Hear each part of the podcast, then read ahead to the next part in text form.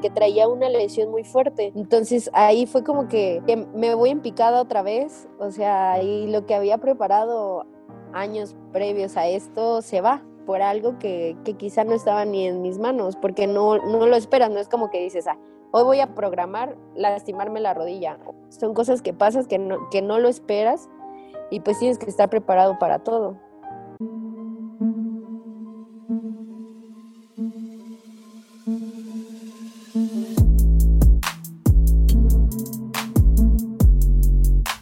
Hola a todos, mi nombre es Luis Onofre y esto es Leyendas, un podcast creado para conocer más a fondo a todas aquellas personas que viven su vida y su día a día como gente de alto rendimiento. El día de hoy pude platicar con Ana Ferrer. Ella es seleccionada nacional de la disciplina de alterofilia o como muchos otros la conocen, levantamiento de pesas. Ella está en la categoría de los menos de 55 kilogramos y fue medallista en los pasados Juegos Panamericanos de Lima 2019. Ella nos platica cómo ha sido todo este proceso desde que empezó a la edad de los 12 años hasta el día de hoy, que se está preparando para ir a los Juegos Olímpicos de Tokio 2021.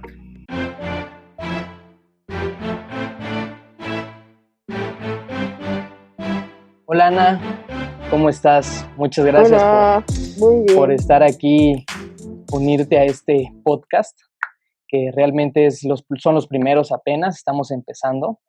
Qué bueno que te estás sumando a este proyecto muy padre que se llama Leyendas. Y cuéntame, ¿cómo estás? ¿Qué andas haciendo? hola, hola, muy bien, me encuentro muy bien, gracias a Dios. Ahorita estoy en Ciudad de México, ya ves que había estado en Chihuahua cuando recién comenzó todo esto de la pandemia y de la cuarentena. Entonces estuve como cinco meses en Chihuahua, pero ya, ya era tiempo de volver. No, pues está bien que bueno, igual veo ahí en tus redes que estás muy activa, entrenando desde muy temprano, este, echando el running. no, pues está bien. no podemos parar y ahorita pues me estoy corriendo tres veces a la semana, a veces hasta cuatro, porque pues sí me ayuda bastante, me, me está dando más capacidad y me recupero más rápido en los entrenamientos, entonces por eso ando muy activa con el running. no, pues está muy bien qué bueno, me da, me da mucho gusto ver que, que te encuentras bien ahorita con esta situación que está medio complicada. Pero bueno, pues de nuevo muchas gracias y pues antes de comenzar, quiero platicarte por qué estoy haciendo este podcast. Este, Quiero que sepas la razón, digo, para que también este, me contactes con más amigos tuyos que también son unas leyendas en esto del deporte.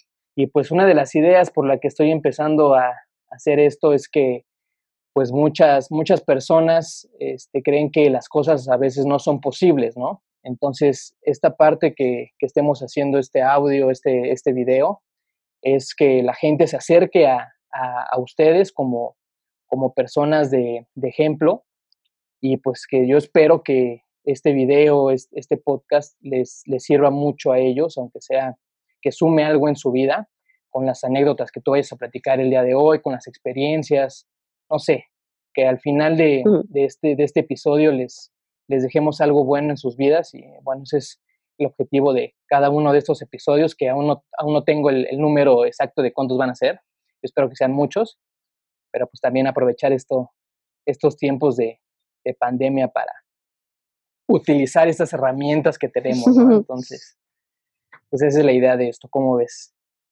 Lo veo muy bien está súper, súper padre que comiences a hacer este tipo de cosas, porque aparte que, que son para ayudar a, a, las personas y para que nos tomen como ejemplo, se conoce nuestra historia y se conoce lo que hacemos y lo que vivimos y lo que sentimos. Entonces está súper padre esta idea que tienes. No, pues vamos a darle. Tenemos mucho tiempo ahorita de, de sobra. Ya si, si unos dicen que, que no les da tiempo de hacer muchas cosas, pues entonces que, se levanten más temprano. Así claro que se puede hacer todo, ¿no? Quiero empezar este, este episodio y bueno, más bien así voy a iniciarlos todos con una pregunta que a mí, por ejemplo, me, me, tiene, o más bien me llega a hacer pensar muchas cosas, ¿no? ¿Por qué? Digo, ya ahorita ya, ya te presenté antes de, de iniciar el episodio, pero quiero que me respondas esta duda que yo tengo desde que yo los conozco a ustedes como deportistas es por qué escogiste este deporte? Yo sé que eres de alterofilia, de levantamiento de pesas, pero ¿por qué decides este, practicar este deporte? Y bueno, al día de hoy ya lo, llevas, es tu desayuno, comida y cena todos los días, los 365 días del año. Bueno, eh, vengo de una familia de, de alteristas, se podría decir. Mi mamá, mi hermana, mis primos, mis tíos, o sea, todos. De hecho, mi primer entrenador fue mi tío. Entonces, era obvio porque desde niña eh, iban todos a entrenar, los primos más grandes, o sea, todavía me, vio, me tocó ver a mi tío entrenar. Y los, los, o sea, como niña los iba a ver, íbamos al gimnasio. Entonces, era así como de que a fuerza me iba a llamar la atención sí o sí este deporte. Ajá. Ok, entonces ya viene de un tema. Sí leí ahí tu, tu biografía y todo. Este, bueno, tu mamá, tus hermanos, tu hermana, este, todos, ¿no? Son todos. Son de alterofilia, ¿no? Y bueno, qué padre que tú puedas compartir también esto con tu familia. No sé si ellos también hayan llegado a este nivel al que tú, tú estás ahorita. No, la, o sea, la única que ha llegado más, más avanzada he sido yo. Eh, mi tío llegó a Panamericanos y me parece que un campeonato mundial, pero sí, yo he llegado un poquito más. Ok, ok. Y oye, ¿a qué edad empezaste en este, en este deporte? Comencé a los 12 años. Ah, estabas muy chiquita. Sí, muy chiquita. Sí. Muy chiquita y muy gordita. O sea, creo que esa fue como que la detonante de que yo quisiera comenzar a entrenar porque por mi cabeza no pasaba todavía decir, ah, quiero dedicarme a la alterofilia. Este, o sea, no tenía como que la idea de que ah, quiero ser alterista sino que salía de la escuela y solo estábamos un primo y yo en la casa, porque todos se iban al gimnasio y todos andaban entrenando y nosotros estábamos en la casa nada más comiendo.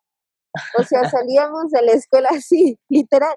Salíamos de la escuela, íbamos a la tienda y lo único que queríamos era, era comer chucherías. Pues, o sea, teníamos 12 años, entonces como que era nuestra diversión y yo estaba muy, muy gordita. Y un día platicando como niños, así de que, pues como que ya nos aburrimos, ya hay que hacer algo. Así como de que ya hay que hacer algo, ya, ya tenemos que movernos, no podemos estar así, cosas así. Entonces, eso fue lo que hizo que, que yo entrara. Digo, y también algo que te quiero preguntar, ahorita que, que haces este comentario de que empezaste a los 12 años, ahorita tienes 26 años, ¿no? Me parece. Ah, Recién cumplidos. sí, ¿no? 25 26. 26. 26. Los cumpliste el 21 de septiembre. El 22 de septiembre. 22, apenas. 22. Así es. Entonces, ya llevas bastantes años practicando este deporte. O sea, a lo mejor no a los 12 años lo empezaste en el tema del alto rendimiento, a lo mejor y fue un poco después, pero realmente ya es mucho tiempo que tú llevas practicando una sola disciplina, ¿no? ¿Cómo ha sido este, este, este aguante o que tú sigas con esto? Ay, yo creo que cuando entré no, no pensé que esto me fuera a gustar tanto, o sea, yo dije, pues solo como hobby para bajar de peso, cosas así, pero me fui enamorando. Entonces, pues fui a mi primera Olimpiada Nacional, la gané, no tenía ni conciencia de lo que era una Olimpiada Nacional. Así, yo solo fui, competí, o sea, todos festejando mis medallas de oro y yo así, ah, bueno, todos están contentos, yo también. pero, pero le fui agarrando como que mucho amor y fui viendo que pues era realmente buena y que podía lograr algo. Entonces, como que mi chip cambió y fue así de que dije, o sea, yo quiero llegar a, a unos Juegos Centroamericanos, a unos Juegos Panamericanos y a unos Juegos Olímpicos. Entonces, como que fui armando un sueño, fui armando una meta y eso es lo que me ha mantenido en este deporte tanto tiempo. Claro, y oye, bueno, yo me imagino que, que tú, tú, bueno, has cumplido muchos sueños. Ahorita, bueno, eres medallista panamericana. Aquí, bueno, ahorita nos pasó los Juegos Panamericanos en Lima. En Lima. Y me, me acuerdo que ahí, ahí te conocí y me acuerdo que llegué al gimnasio y estabas tú entrenando, me parece, estabas con tu entrenador. Y, este, y me acuerdo que, no, o sea, hola, ¿cómo estás? No sé qué, y me, me enseñaste tu medalla, ¿no? Pues yo sí dije, oye, qué padre, ¿no? Oye, perdón, pero el tema de ir a unos juegos, de una, ir a unos Juegos Panamericanos. Por ejemplo, ahorita, ahorita que comentas esta parte de que fuiste a una Olimpiada Nacional y ganaste, ¿no? ¿Cómo fue ese salto o qué, qué sentiste tú? ¿En qué momento tú te diste cuenta? La Olimpiada Nacional quedó atrás y ahorita estás en unos Juegos Panamericanos. ¿Qué, ¿Qué pasaba por tu mente o qué pasó por tu mente? Pues es que, como te digo, siempre, o sea, cuando vi que, que sí podía y que dije, o sea, a esto me voy a dedicar, puse mi meta. Yo quiero llegar a unos Juegos Olímpicos. Entonces siempre trabajé para eso, o sea, buscando marcas, estar viendo cómo mejorar y, y de repente, o sea, desde el 2011, o sea, me, me, intentan incorporar a la selección mayor. De hecho, en el 2011 competí en mi primer nacional de primera fuerza y, y estuve a nada de ganarle a, la chava que, que, que, fue a Juegos Panamericanos de ese año. O sea, nada, y yo estaba, yo todavía estaba, estaba en juvenil. Entonces como que desde ahí dije, o sea, ya puedo, o sea, ya puedo brincar a, a, a, ligas mayores. Claro, claro, claro. ¿Cuántos años tenías ahí? En el 2011 tenía 17. Ajá, 17. Digo, todavía estás joven, obviamente, pero Ay, pues sí para enfrentarte a... Sí, la chava tenía como, como ahorita a mi edad, como si una niña de 17 se enfrentara conmigo. O sea, sí. con más experiencia. este, claro, claro. Me imagino que ahí te diste todavía más cuenta de que podías con eso y con. Con eso y mucho oh, Sí, o sea, llega. ¿Tú practicaste otro deporte? O, o en algún tiempo, no sé, o siempre ha sido alterofilia? No, es que siempre he sido como muy imperactiva. Entonces, cuando estaba más niña, cuando estaba más niña, más chiquita, este, me metían que a gimnasia, que en natación, que eh, a básquetbol, o sea, porque siempre estuve muy, muy inquieta. En la escuela me la pasaba corriendo. Yo corría así por todos lados de la escuela con los niños, esa era mi pasión, andar corriendo, porque no podía estar quieta. Ajá. Entonces, eso fue lo que hice. No lo hice como que a tanto para, sino, o sea, lo aprendí un poquito y ya de ahí me salía. Y oye, tengo otra, bueno, tengo muchas preguntas, perdón si soy muy preguntón. Está bien. Este, digo, porque ahorita es como la oportunidad también de, de preguntar, o sea, yo soy de la idea de no me voy a quedar con, con la duda de nada, ¿no? O sea, quiero mm. preguntar, quiero saber qué se siente estar ahí, o sea, ir a unos Juegos Panamericanos. Yo me acuerdo que fui a unos Juegos Panamericanos, pero fui de espectador, fui a ver los, algunos, algunos este, deportes. Estuvo, o sea, padrísimo, ¿no? Pero, por ejemplo, yo hoy en día, ¿no? Que tú que jugué en la universidad y así salir al campo, etcétera, pues es una, es una emoción tremenda, ¿no? No me imagino estar en, en Lima, ¿no? Este, esperando a que, o sea, a salir, no sé, que, que, ¿cómo controlas tú esos, esos nervios? Porque yo sé que a lo mejor nunca los nervios siempre van a estar, pero ¿cómo le haces para controlarlos y que no? Porque imagínate, si de por sí estás cargando 100, 102, 103 kilos, más aparte suma de los nervios, ¿Cómo le haces? Pues para empezar, fueron mis primeros Juegos Panamericanos. Estaba súper, súper, súper emocionada. O sea, no sabes la emoción que yo sentía. Aparte nos llevaron a la inauguración y ir ahí desfilando y todo. Yo decía, me desmayo. O sea, tenía hasta ganas de llorar, tenía mil emociones porque cuando estaba niña los veía, veía cuando desfilaba la delegación mexicana y yo decía, yo quiero estar ahí, o sea, y ahora me tocó estar ahí, que me vieran desfilar, que me pasaran en la tele, muchas cosas así, o sea, fue algo súper emocionante y que, que, me dio mucha alegría, en verdad, o sea, lo disfruté demasiado. Y luego la competencia, o sea, los nervios siempre van a estar, siempre, siempre. Entonces es como una sensación súper extraña porque yo cuento y no me da pena ni, ni así de, ay, ¿por qué dices eso? Eh, que siempre me dan ganas como que de salir corriendo, de dejar todo tirado ahí y, e irme así de decir, ¿qué hago aquí, Ana? O sea, de lo que siento, de ese como esa sensación en la boca del estómago, de los nervios, de que sientes y dices, no manches, o sea, ¿qué estoy haciendo aquí? ¿Qué necesidad tengo de estar sintiendo esto? es muy gracioso. Pero, pero ya que comienzo a calentar, que me comienzo a mover, o sea, como que me cambia así la mente, me cambia el chip y, y me pongo súper, súper en otro modo. O sea, en un modo de guerrera, en un modo de que ya estoy aquí, le voy a dar y voy a hacer lo que he entrenado y a lo que vine.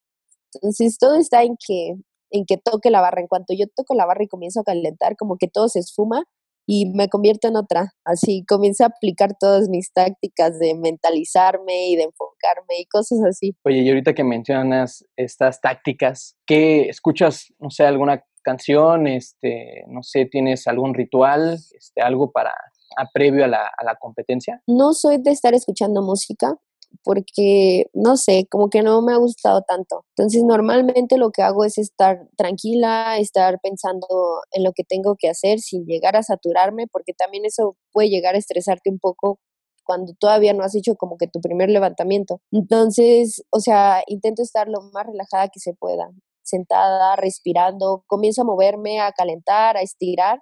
El estar estirando como que me ayuda muchísimo a, a estar como que soltando toda esa, esa ansiedad, sí, sí, como que toda esa ansiedad de que ya quiero comenzar.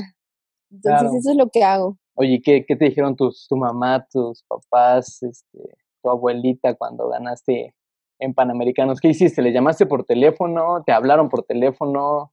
¿Estaban ahí? No sé. No, no fueron, pero sí me, sí me hablaron. Estaban muy, muy emocionados y muy felices mi abuelita y mi mamá siempre, siempre están súper nerviosas y mi hermana así de, que dale con todo y, y, mi abuelita, mi abuelita siempre cuida tu rodilla porque pues tengo una cirugía en la rodilla derecha, entonces las abuelitas así como de que, mi hija, tu rodilla, por favor, cuídala mucho y me mandan mil bendiciones, entonces siempre están como al pendiente. Y ya que termino de competir tengo así como un millón de mensajes de toda la familia y de todos, de que de cómo te fue, cómo te sentiste, cómo estás, muchas felicidades, estamos orgullosos de ti, pero estaban muy, muy contentos. Hombre, la familia es un apoyo tremendo en, en esos momentos y bueno, durante el proceso que muchas veces muchos creen que ya no es llegar a los juegos, al torneo, al mundial, lo que sea, y es de un día, ¿no? No, al final, por ejemplo, tú cuántos años ya llevas preparándote. O sea, me, me, estás hablando, por ejemplo, de tu primer competencia, bueno, primer selectivo para ir a unos juegos fue para Guadalajara 2011, ¿no? Así no pudiste ir, pero de ahí, de 2011 a 2019, ¿cuántos años han pasado que tú te estás preparando para poder ir?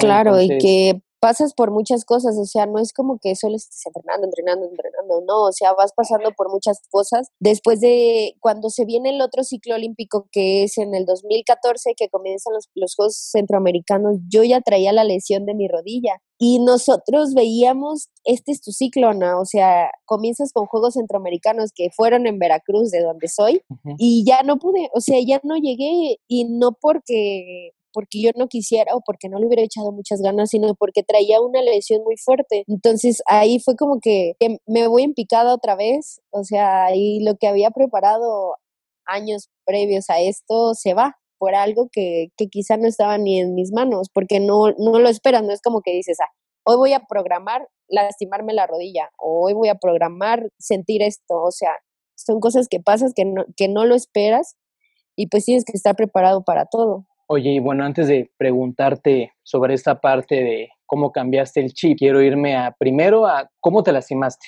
para empezar. Fue en una competencia, en un entrenamiento y después, ¿cómo es que tú, porque hay muchos deportistas que, que no salen, o sea, se lesionan y de ahí ya no, ya no regresan, ¿no? ¿Cómo, ¿Cómo, fue tu, tu, tu mentalidad? ¿Qué, ¿Qué hiciste para poder cambiar ese chip y decir, no, me recupero y y voy a los siguientes juegos y me preparo para el siguiente ciclo?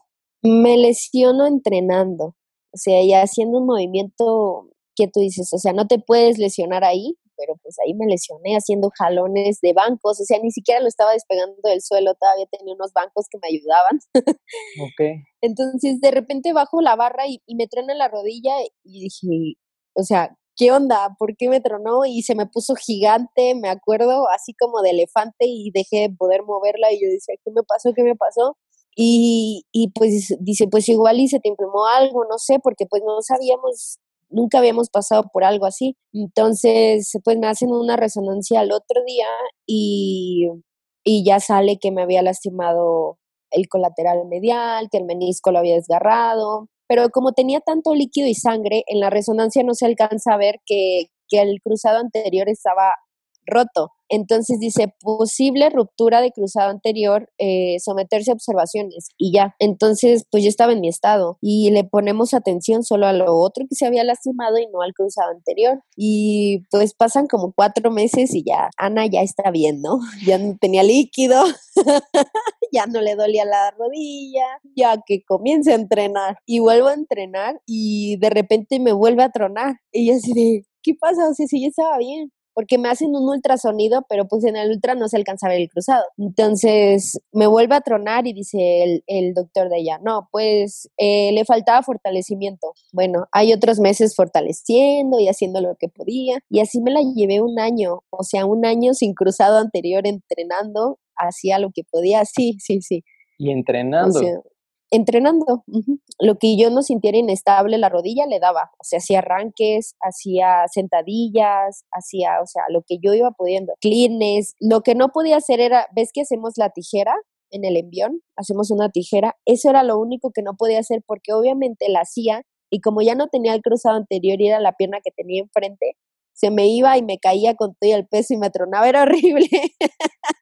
Oye, bueno, antes de, que continúes con, esto, con esta anécdota, vamos a hacer un paréntesis para que les expliques a los que no saben esta parte del arranque y del envión. Si puedes explicar más o menos cuál es el arranque, cuál es el envión y también de una vez que nos digas cuánto es lo máximo que has levantado. Ok, el arranque es el movimiento que va del suelo hasta arriba de la cabeza de una, de un solo jalón y es con los brazos abiertos. Y el envión es el que va del suelo al cuello y del cuello hacia arriba y haces como una tijera.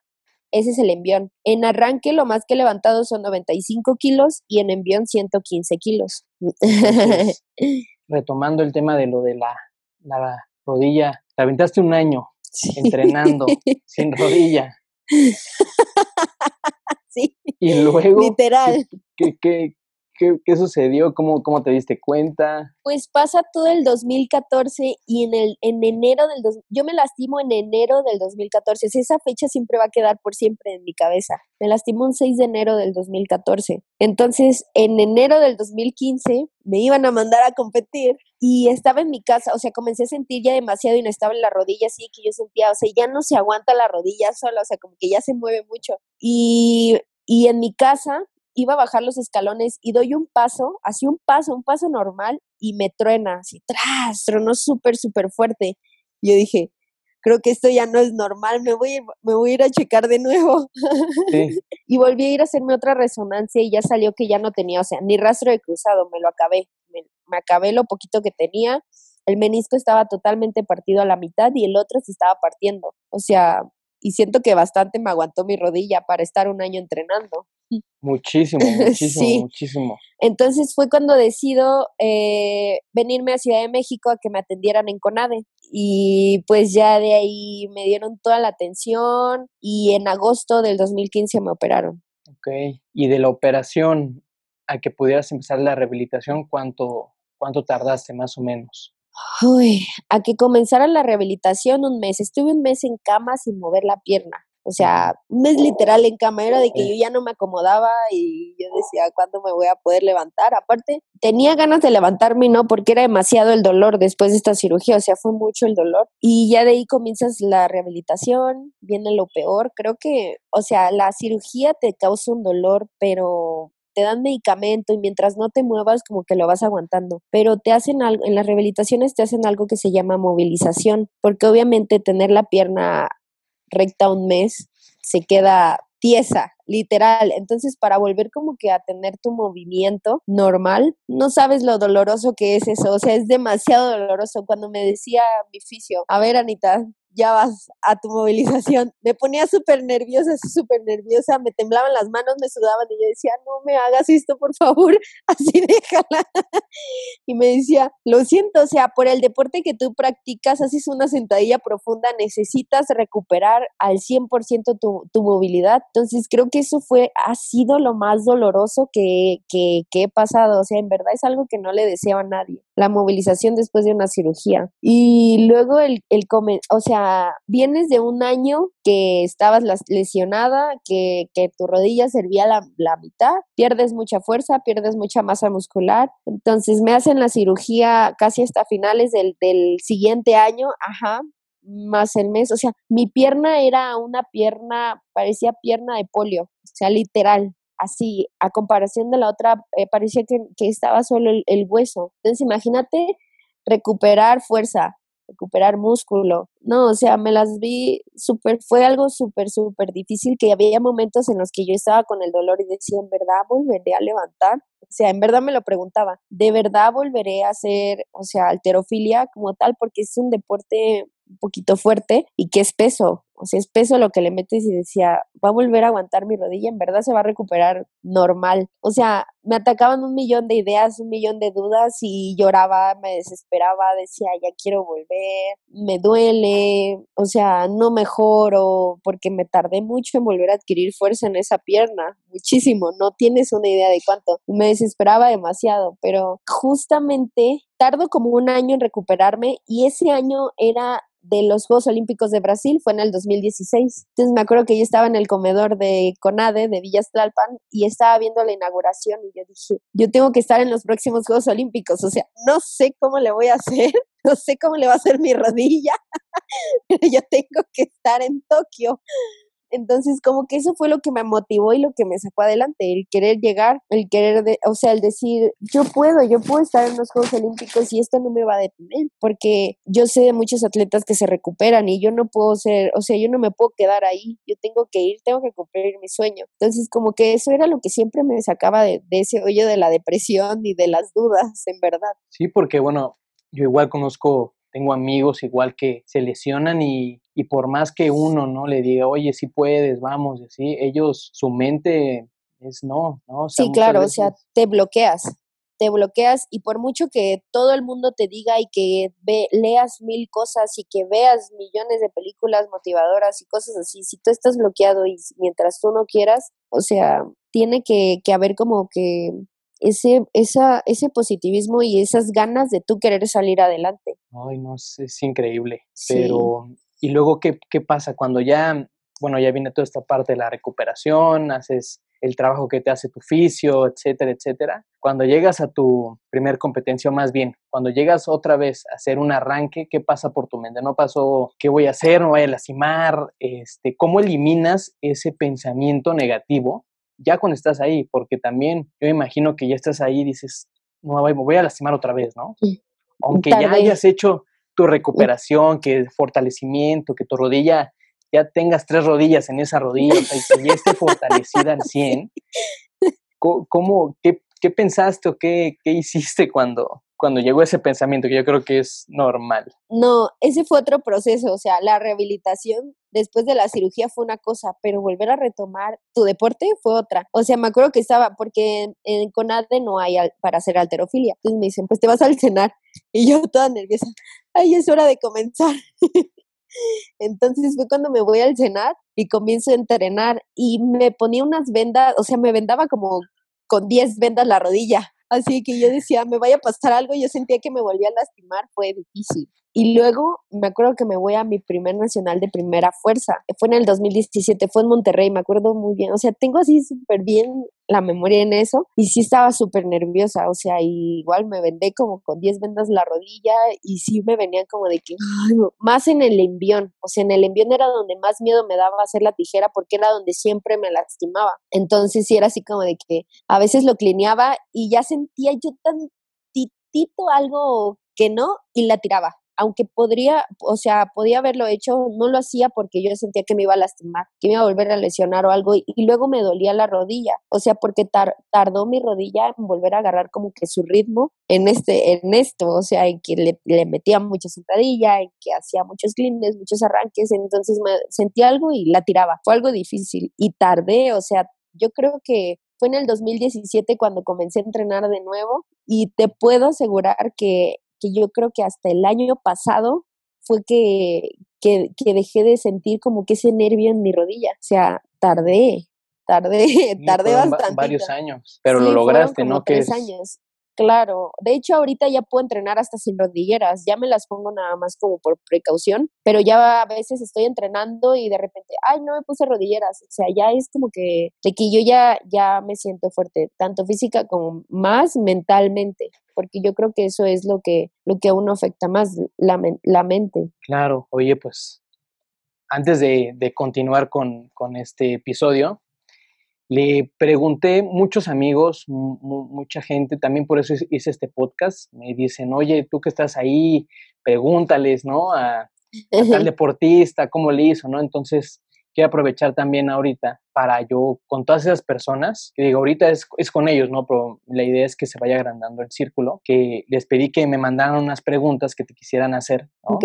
Entonces, te las voy a poner, es una, una, una dinámica a, a, leer y dice, bueno, esta, esta la hace, te voy a leer todo porque era, era una pregunta este, larga. Ajá. Y dice, hola Ana, yo soy Giselle Barba, soy jugadora de flag football y en este momento estoy en un proceso de selección para representar a mi país. Quisiera preguntarte lo siguiente, ¿cuál es el reto más grande personal y externo al que te has enfrentado para ser parte de una selección que, que representará a nuestro país en el máximo evento deportivo del mundo? Creo que he tenido un montón de retos en, a lo largo de mi carrera deportiva y más para estar dentro de una selección nacional. Y, o sea, pues más para llegar a unos Juegos Olímpicos, porque no es algo tan fácil. Entonces, creo que lo que, lo, que, que, que lo que más me ha marcado y lo que más me ha así como que el mayor reto que yo tomo ha sido lo de mi rodilla, porque la verdad me mantuvo casi tres años fuera de la actividad deportiva, tanto competitiva como, como de entrenamiento. Entonces, yo creo que eso ha sido lo, el reto más grande, pero pero creo que las ganas, la actitud, la mentalidad eh, y más el amor hacia esto que, que, hago, hacia mi deporte, creo que ha sido lo que, lo que me ha sacado a flote. Y claro, el sueño, o sea, ese sueño de llegar a, a, a algo tan grande como unos Juegos Olímpicos, que es algo que, que, tengo en mi corazón, que tengo en mi mente, que, que es algo que siempre quiero, que, que digo, yo quiero llegar, yo quiero llegar, yo quiero llegar. Creo que, que ha sido lo que, lo que me ha mantenido a flote y lo que me ha, lo que me ha sacado y me ha hecho llegar, el, el anhelar tanto algo. Y, y, pues yo creo que ese, ese, ese, ese es mi reto, o sea, recuperarme de, de la lesión, de una cirugía y, y volver a, porque muchas veces te recuperas, pero ya no llegas igual, porque después de una cirugía nunca queda igual tu articulación. Si es mentira que dices, ah, o quede mejor, mentira. O sea, incluso esta se desgasta más rápido que la, que la sana. Pero, pero, pero, pero esas ganas, o sea, eso de decir, yo voy a llegar y, y, no me importa lo que haya pasado, no me importa lo que tenga que pasar y así me siga doliendo, siempre voy a encontrar una manera de, de que ya no me duela o, o, o, así, no sé, siempre voy buscando como de qué, qué hacer, siempre estoy en constante terapia, entonces yo creo que, que ese es el reto más grande que, que he atravesado. Genial, genial. Aquí también tenemos otra. Dice, este es de Alejandra Barragán. Dice, ¿tienes alguna anécdota que haya marcado tu vida como atleta de alto, alto rendimiento? Yo imagino que la rodilla, pero otra que tengas, otra que tengas por ahí. Mm, una anécdota. Puede ser alguna positiva ya para sí, obvio, obvio, enfocarnos tanto en lo negativo. Tengo una anécdota. Normalmente, eh, cuando, cuando vamos a campeonatos mundiales, eh, pues vas como de que, ay, pues es un campeonato mundial, eh, ya sabes que quienes están arriba siempre, que son las chinas, eh, las coreanas, los de Tailandia. Entonces es como que, que los campeonatos mundiales siempre los disfruto demasiado porque no voy como que con esa presión de, de estar peleando medalla con alguien, ¿no? O sea, voy simplemente a mejorar mi marca. Y aparte, ve, es un evento súper hermoso porque ves a todos, a todos los atletas que admiras, a todos los atletas que estás siguiendo en redes sociales y te los encuentras ahí en persona, los ves competir. Entonces, para mí un campeonato mundial es algo increíble. Y bueno, el del año pasado, el de Tailandia, fue uno de mis mejores eventos. La verdad es una de mis mejores anécdotas. Fue un viaje que disfruté mucho, me tocó en mi cumpleaños, me tocó competir de hecho un día antes de mi cumpleaños y quedé en cuarto lugar. Entonces, o sea, y en algo que no me esperaba, porque simplemente ah, nos arreglan por grupos. Yo estaba en el grupo B, el grupo A obviamente son las que van por medalla. Entonces gané mi grupo, el grupo B, y yo estaba súper contenta porque aparte mejoré mi marca, hice 94 kilos de arranque, o sea, mejorar en competencias es algo increíble, es algo que te, eres guau, o sea, te marca de que eres un excelente atleta y eres muy competitivo. Entonces fue lo mejor. O sea, el campeonato mundial del año pasado fue mi mejor anécdota porque mejoré marca, quedé en cuarto lugar, o sea, rasguñé la medalla, así rasguñé una medalla. Cuando vienes de, de poquito, se podría decir de poquito en estar en competencias internacionales. Este fue mi tercer mundial de mayores, o sea, y de juvenil nunca tuve un mundial. Entonces, imagínate todavía todo lo que me falta, la, la experiencia que me falta por obtener. Entonces, yo creo que esto, este, este campeonato ha sido lo mejor. Pues, está muy padre. Son anécdotas muy, muy bonitas. sí. Bueno, a ver, aquí tenemos otra de Daniel Almonazzi. Él te pregunta, ¿cuál es la clave para mantenerse en las mejores del mundo? Uf. Esa es una pregunta muy buena y que creo que la clave es la disciplina. La disciplina, la constancia, porque puedes tener todo el talento del mundo, puedes tener, o sea, todo y puedes llegar una vez, se podría decir, que, que estás en, en, un campeonato mundial y llegas a un excelente lugar y te confías, se te sube que ya eres el mejor, o sea, y estás entre los mejores días del mundo y dejas de entrenar y dejas de cuidarte y dejas de dedicarte. Entonces yo creo que, que tenemos que tener muy bien los, los, los pies sobre la tierra y, y saber que, que, o sea, que ya que estás en, eh, arriba, ya que estás entre los mejores del mundo, vienen más y que ya se comienzan a fijar en ti y dicen, yo te quiero alcanzar. O sea, incluso en, en, tu mismo país, imagínate en otros países, o sea, yo quiero ganarle a la de México. Entonces yo creo que, que es importante como que, que tenga siempre la mentalidad de, de, decir, yo quiero seguir avanzando porque no quiero que el que viene atrás me, me, me alcance y yo quiero, yo quiero llegar a, un primer lugar, no solo quedarme aquí. Entonces, tienes que, que, tener muy buena mentalidad y siempre estar dedicándote y disciplinándote en lo que estás haciendo, porque si no, pierdes todo. Genial. Yo igual pienso, pienso lo mismo de la disciplina, es creo que la clave fundamental para que todo lo demás claro. solito se haga casi. casi Así es. Aquí tenemos una más de esta dinámica, es de Samuel Díaz. Él dice, ¿Cuál ha sido el mayor sacrificio que tuviste que hacer para llegar hasta donde estás? Uf. Creo que ah, durante los 13 años que llevo en este deporte he tenido que sacrificar un millón de cosas, o sea, porque he sacrificado incluso hasta mi adolescencia, porque toda mi adolescencia me la pasé compitiendo, me la pasé cuidándome, que y vas a competir y no puedes estar comiendo esto porque tienes que dar el peso, que cumplí 15 años y mi sueño era tener una fiesta como todas las niñas, con su vals, su vestido gigante, y estaba en Chile en un Panamericano, o sea, no puede tener nada de eso. Creo que ha sido como que un conjunto de muchos sacrificios, pero el mayor, el que yo tomo así como súper grande, ha sido el tener que dejar mi estado, el tener que dejar a mi familia, la comodidad de mi casa, para venirme a vivir a una ciudad inmensa donde no conocía a nadie, donde iba a estar yo solita, entonces yo creo que eso ha sido como de los mayores sacrificios, el que a veces, y aparte estar pasando mi lesión, o sea, el que a veces yo decía, yo quiero que mi mamá me apapache o quiero que mi abuelita me haga alguna cena rica o cosas así. O sea, creo que eso ha sido una de las cosas más grandes que he sacrificado, el alejarme de mi familia, de mi casa, de mi comodidad, por, por tener una mejor vida deportiva, porque quizá no es tanto como persona porque estoy dejando a mi familia, pero deportiva sí, porque estoy en un centro de alto rendimiento donde tengo todas las facilidades y donde me he dado cuenta que he mejorado muchísimo. Entonces, pues sí, fue un gran sacrificio, pero ha valido muchísimo la pena. Hombre, y, lo valdrá, ¿eh? Créeme que, que, que vale la pena mucho eso que estás haciendo. Es tu sueño, ¿no? Es tu sueño ir a unos Juegos Olímpicos. Y yo sé, y todos aquí lo sabemos, que lo vas a lograr. Entonces. Muchas gracias. Vas a ver que sí. Y bueno, vamos a pasar ahora a otra dinámica que tengo preparada. Se llama, el nombre ahorita no, es muy creativo que digas, la verdad se me ocurrió hoy, pero es, una buena dinámica, va a estar padre. A ver, vamos, vamos. Se llama Te acuerdas. ¿Te acuerdas? Son tres, son, tres, son tres datos. ¿Te acuerdas de tu primer concentración internacional? La primerita, ya sea juvenil, infantil, mayor, la primera? ¿Cómo, cómo fue ir a otro país representando a México, el conocer otro lugar, el todo pagado, este, el, no sé, el conocer, ¿no? Desde que llegas al aeropuerto y ver otras caras, este, el idioma, no sé, cuéntame, cuéntame esto. Pues mi primer internacional, o sea, salir del país fue en el 2009 me fui a Chile, a Santiago de Chile, a un Panamericano. Entonces, ay, creo que me salí. ya, ya volví. ya volví.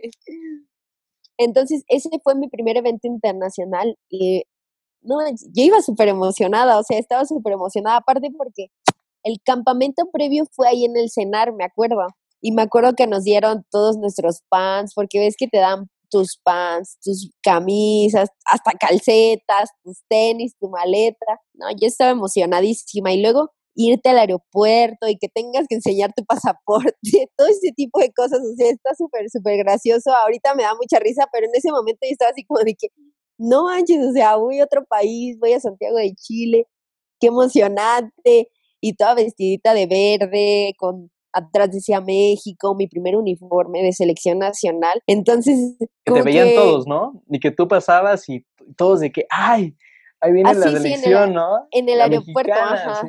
Sí. sí. en el aeropuerto, porque pues andábamos, éramos como 10 todos vestiditos de verde. Entonces fue súper emocionante. Luego el convivir con más atletas de otros estados, por ejemplo, primero, o sea, el hacer amigos y luego llegar a, a, Chile y decir, ¿en dónde estoy? Hacía un montonal, montonal de frío, me acuerdo, me estaba congelando porque fuimos en septiembre. Entonces, el, el, el comenzar a ver otros países, que ya estás en el hotel sede y comienzan a llegar los otros países a hacer sus sus acreditaciones y todo, y comienzas a ver así de que, ay, me toca con ella y cosas así. O sea, es súper emocionante y comienzas a hacer amistades también porque te comienzan a hablar y cuántos años tienes y de dónde eres, cosas así, o sea, fue súper emocionante. Me acuerdo que en ese Panamericano también me fue muy bien. o sea, no tenía ni idea de que podía tener una medalla y gané oro, o sea, fui campeona panamericana ahí en sub 17, o sea, y yo apenas iba a cumplir 15 años, o sea, todavía competí con niñas más grandes. Entonces estuvo estuvo divertidísimo, me encantó, en verdad me encantan todas las experiencias y hasta la fecha sigo disfrutando cada viaje, o sea, no sabes cuánto lo disfruto de estar pensando qué debo de llevarme, qué he hecho a la maleta, qué no he hecho, así, así, que le pongo, que no le pongo, y según lo haces así de que voy a hacerle lo más práctico que puedo porque luego de allá compro muchos recuerdos y muchas cosas y viene súper bien en mentira. Me la traigo como con 100 kilos siempre. de que aquí Tienes que pagar doble. Sí, así, pero es muy emocionante, me encanta, disfruto demasiado los viajes. Sí, ya vi también que, bueno, ahí tienes tu cámara y todo, ya también eres ya la fotógrafa del equipo. Igual ahí platicando, platicando con Raúl me dice que luego lo pones a, a tomar fotos. A que me tome fotos, sí, y a que me ande grabando es que eh, a veces se ve muy lejos y el celular no alcanza como que con buena calidad a grabarnos cuando estamos compitiendo. Entonces, pues ya ahí me pongo a grabar ya todos. y eso es bueno porque después al regreso la, la retro, todo eso de ver cómo lo están haciendo, yo creo que también sirve sí, ayuda bastante. en cualquier deporte, ¿no? Claro. pues aprovecha, porque aparte tienes una muy buena cámara, entonces sí. está muy padre. Gracias. Y bueno, ahí, ahí Raúl también, ahí espero después entrevistarlo a él. Sí. Que no es entrevista, es más una plática, este, contar anécdotas, este, todo eso. Entonces voy a hablar con Raúl en la semana para animarlo. invítalo. esté aquí con todas las leyendas, ¿no? Y bueno, aquí te va, te va otra más. Va. Son tres. Esta es la segunda. ¿Te acuerdas de tu primer derrota? De la primera. ¿Qué pasó por tu mente? Porque, bueno, por todo lo que me has contado ahorita, yo sé que obviamente a nadie le gusta perder, ¿no? Entonces, empezaste muy chica y, por ejemplo, muchas veces hay muchos que, que, pierden y también de ahí no se levantan, ¿eh? O sea, de la primera derrota dicen, a lo mejor son buenos, como dices, y por esa por esa vez ya no ya no siguen, ya no quieren. dicen no ya no y, y tú qué podrías o qué consejo les podrías dar a todos a todos los que llegan digo todos no somos perfectos llegamos a perder en algún momento ya sea en el trabajo en la familia, en lo que sea, pero eh, ¿cómo fue esa experiencia? Eh, fue en mi segunda Olimpiada en el 2008. Fue mi primer derrota, la peor, o sea, porque gané solo una medalla de oro y dos platas. Entonces yo quería las tres y estaba frustradísima, así súper, súper frustrada, cabizbaja. Y yo decía, es que cómo me pude haber ganado, estaba enojadísima también, que cómo me pude haber ganado y, y, o sea, yo decía, no manches, o sea, yo no quiero que me vuelvan a ganar porque yo entreno fuerte y me privo de muchas cosas como para que alguien me venga a estar ganando. Siempre he sido muy competitiva, incluso hasta cuando estoy entrenando no me gusta fallar ningún movimiento. Entonces yo creo que, que es como que algo que ya traigo, ¿no? O sea, de que no me gusta que me ganen y quiero ser la primera y si me estoy dedicando a esto, lo, lo, o sea, lo tengo que hacer bien y no tengo por qué fallar. Y cada que, que pierdo, cada que no llego a mi objetivo, cada que no, o sea, que alguien me gana, me da muchísimo coraje, me da muchísimo coraje y ese coraje lo uso para llegar y entrenar con más ganas. Y así me la paso entrenando toda traumada, es que me ganaron, es que no me pueden ganar, es que tengo que ganarle, es que así, así, o sea, y, y le voy a dar porque me va ganando, o sea, me, me, me, ganó y yo tengo que ganarle. Y como que eso me ha funcionado demasiado porque después me la encontré a esa misma niña, me la encontré meses después y le gané. Y ya de ahí ya no pudo alcanzarme, porque después viene la otra parte que es, no quiero que me alcance. Ya le gané, ahora no quiero que me alcance. Entonces siempre entrené así como de que picándome, yo misma me picaba, me picaba en la herida así de, no me va a ganar. limón tú solita. Sí, yo solita, yo solita me lastimaba así. Sí, porque pues, o sea, era lo que decíamos, te pueden decir, échale ganas, tú puedes, o te van a ganar, pero mientras tú no lo aceptes o mientras tú no, no quieras cambiar como que esa, esa mentalidad de decir, o sea, es, es que eres tú, nadie puede venir y abrirte la cabeza y, y maniobrarte, o sea, no, tienes tú mismo que aceptar las cosas y tú mismo cambiarlo si de verdad lo quieres. Yo creo que que eso puede que le pase a, a, los que ya les ganan y ya no siguen adelante o ya no le echan más ganas, como que ya no quieren. O sea, porque si de verdad quisieras, lo haces, lo haces y lo cambias y, y lo mejoras. Entonces, todo está en el querer. Claro, ¿no? Y muchas veces el, el contrincante más duro es uno mismo, ¿no? Entonces, a lo mejor sí, ¿no? En la competencia, ok, perdiste con, con tal persona y así, pero al final fue porque a lo mejor y no entrenaste tú bien, o no te preparaste bien, o no hiciste la dieta bien, porque son muchos factores, no nada más es claro. salir a correr todos los días, ¿no? O sea, no es un proceso que ahorita quiero tocar al finalizar ya, este, porque es un levantarse temprano, es un alimentarte bien, este, concentrarte bien, dejar tantito las redes sociales, o sea, no sé, son, son muchos factores que al final llegas a la competencia y si y si no, y si pierdes o no das la marca que tienes que dar o no, o no cumples tu objetivo, muchas veces no es porque el otro, sino más bien es por ti, ¿no? Claro, el otro se preparó bien, o sea, porque él está en lo que está. Aquí es cuestión de, de, uno mismo.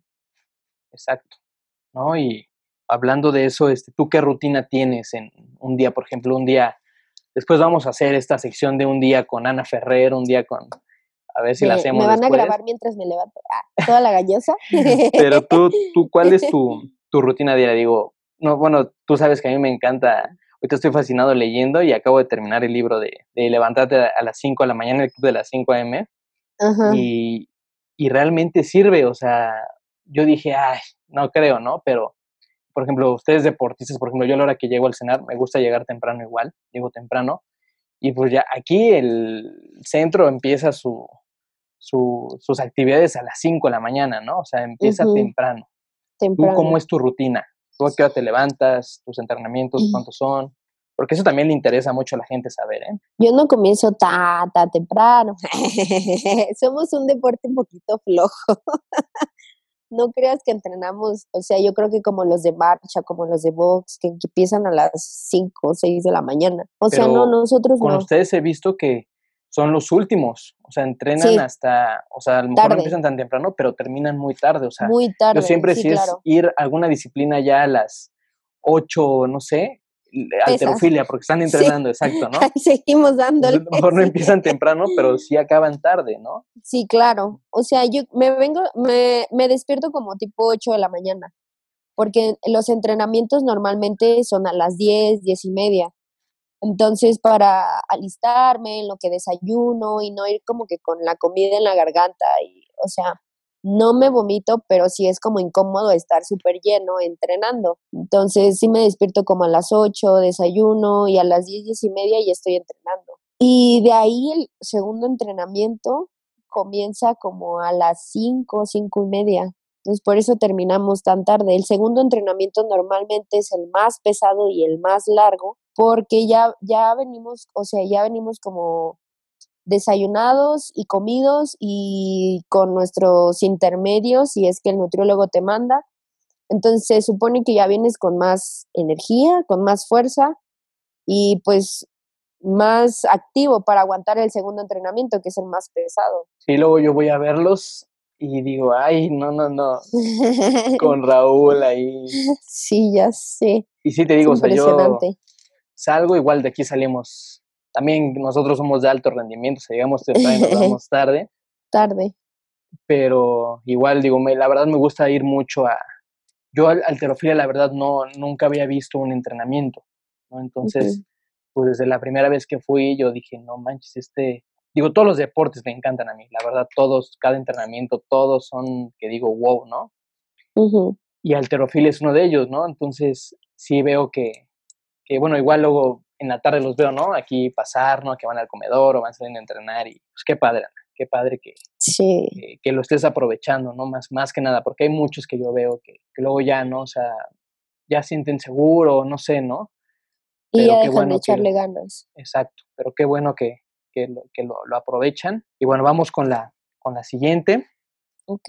Es, ¿te acuerdas de tu primer autógrafo? Hice esta, hago esta pregunta porque me, me estaba acordando este, ves que el día sábado es lo de, lo de la conferencia con el director de marketing de la Liga de Base. Entonces me estaba acordando, estaba viendo el material que habíamos hecho eh, la vez que fueron al, al béisbol. Al béisbol. Y este y me acuerdo que hicieron una firma de autógrafos este, ante, afuera, ah, bueno, adentro del estadio, pero antes de entrar a las gradas, ¿no? Y, y pues ahí andaban ahí firmando y todo foto y genial, ¿no? Todas unas celebridades. Y, entonces, pues por eso te hago esta pregunta, o sea, ¿te acuerdas de tu primero, la primero que diste? ¿Qué sentiste? O sea, ¿sabías ya que ibas a firmar o este, ya tenías la firma o le preguntaste para quién o cómo fue? Ah, mi primer autógrafo fue, ay, me, creo, me parece que fue en el 2012, ¿sabes? Porque yo hice una muy buena racha de, de, de oros en las Olimpiadas Nacionales.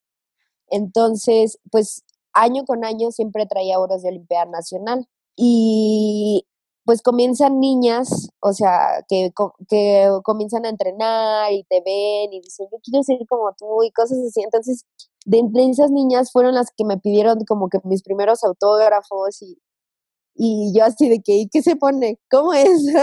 ¿Qué debo de poner? Entonces me acuerdo que, que mi tío me decía, pues tienes que poner tu firma, pero pues todavía no tenía firma. Entonces decía, pues, ¿qué pongo? Un dato curioso de mí. Yo tengo un apodo, me dicen Pony. Entonces, porque de niña era muy gordita, usaba fleco y tengo los ojos grandes y las pestañas, entonces, que parecía un caballito Pony. Y se me quedó, y, y Pony, Pony, Pony, muchos de selección me dicen Pony, o sea, yo no soy Ana, a mí me dicen Pony. incluso cuando estoy compitiendo, me venga Pony, así me están gritando. Es muy gracioso. Entonces, esa era mi, mi, mi firma de autógrafo, ponía Pony. Y ya la, la Y la hacía como hacia abajo y hacía como una pesita. Y ya abajo la dedicatoria. Eso está padre. Un día, un día no, las, no las enseñas. o más bien ya se me ocurrió otra idea. Ahí luego te la digo. Ah, para el Bueno. este, no, pues qué padre. Es, no me imagino que, porque si te digo ese día que estábamos ahí en el live, yo los veía ahí ya bien metidos a todos dándole. Dije, ah, no, ya practicaron, ya todos vienen, este, ya traen maestría en autógrafo. ¿eh? Maestría en autógrafo. Entonces, pues qué bueno, qué padre. Y oye, bueno, ya estamos a punto de, terminar. Ya nada más te voy a hacer tres preguntas más. Ya ok. y te digo, eso es porque me llama mucho la atención, o sea, soy muy preguntón. y ahorita que ando, ahorita que andamos en cuarentena y y está Netflix y Amazon y es, todas estas plataformas y, que hay un buen de contenido, pues igual para que nos recomiendes alguna, igual yo sé que lees, no sé, algún, algún libro o película que a lo mejor para meterle un poco más de sentimiento a esto que haya que haya marcado tu vida o a lo mejor haya te haya hecho cambiar un poco el chip, no sé, algo que nos que nos recomiendes, ya sea libro, película, serie, documental, que quieras. Normalmente con todo lo que yo he pasado y que eso más referente como a las lesiones y cosas así, me encanta y es mi libro súper favorito número uno, El Guerrero Pacífico. De hecho, la otra vez lo subí en, en Instagram. Sí, muy me bueno, encanta. muy bueno. Tanto el libro como la película, o sea, ambos me encantan. Obviamente el libro viene más extenso y me gusta mucho más estar leyendo. Pero o sea, siento que ese es uno de los mejores libros, porque no solo abarca como que lo deportivo y cuando pasas una lesión, o sea, siento que también abarca como el ser ser humano, el aprender a controlar tu mente, o sea, abarca demasiadas cosas. Me encanta ese libro. Y siento que es un libro muy bueno y que todos deberían leer, no, no nada más siendo atleta, sino también siendo pues una persona normal porque te ayuda, te ayuda en, en muchos ámbitos de tu vida. Entonces, yo les recomiendo al 100% ese libro, El Guerrero Pacífico. Creo que, o sea, es mi libro favorito y es un libro que sigo leyendo y lo sigo leyendo y lo sigo leyendo.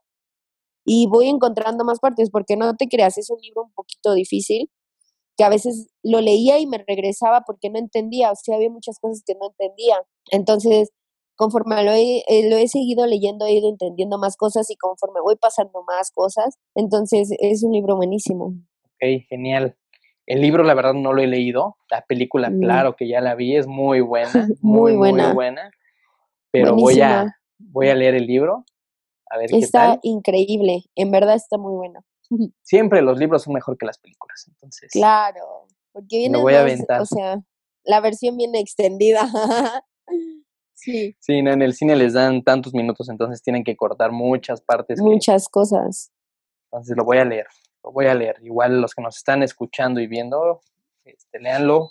Léanlo, sí. Y bueno, otra, otra pregunta es, ¿qué, digo ya para, para finalizar, igual aquí la tengo, te la voy a poner, ¿Ok? que la voy a, la voy aquí a modificar un poco ya con todo lo que hemos hablado ahorita, ¿eh? Este, en sí es, ¿qué es lo mejor que te ha dejado este deporte hasta el día de hoy? ¿Y qué le dirías a, a esa Ana de, de 12 años que, que va empezando, que a lo mejor todavía no sabe que va a ser medallista panamericana, que va a estar haciendo su maleta para irse al aeropuerto e ir a, a Chile, este, no sé, también en la lesión, ¿no? ¿Qué, qué le, qué, le dirías esa Ana de hace, de hace un tiempo? Pues, ¿Qué es lo mejor que te ha dejado este, este deporte, que es realmente tu vida hoy en día? Creo que lo mejor que me ha dejado este deporte es la mentalidad, o sea, porque me siento que me, que me ha dejado una mentalidad de guerrera, o sea, literal de guerrera, de, de siempre salir adelante, de saber que si va a haber días difíciles, porque pues así es la vida, o sea, no es color de rosas todo, ni, ni todo se te va a poner eh, en charola de plata, ni te va a caer del cielo tampoco las cosas, que tienes que trabajar por ellas. Entonces yo creo que, que eso es lo mejor que me, ha, que, me ha, que me ha dejado este deporte, una excelente mentalidad y un carácter para salir siempre adelante en las situaciones de la vida. Y que no te podré decir que, que no me desespero a veces, claro, pero sé que, que voy a encontrar una solución y que voy a salir adelante mientras siga firme en lo que quiero. Y creo que lo que le diría a mi Ana de 12 años es que tenga mucha paciencia. creo que es algo muy importante, tanto en el deporte como en la vida. Paciencia. Paciencia, que yo creo que eso es lo que, ese es el, el arma más fuerte que, que, que puedo dar y que, y que tengo ahorita, porque a veces por desesperarte puedes tirar un gran proyecto, puedes tirar un gran sueño por querer las cosas rápido. Entonces yo creo que la paciencia es algo elemental y súper fundamental en la vida, no solo de un deportista, sino de, de, de todos.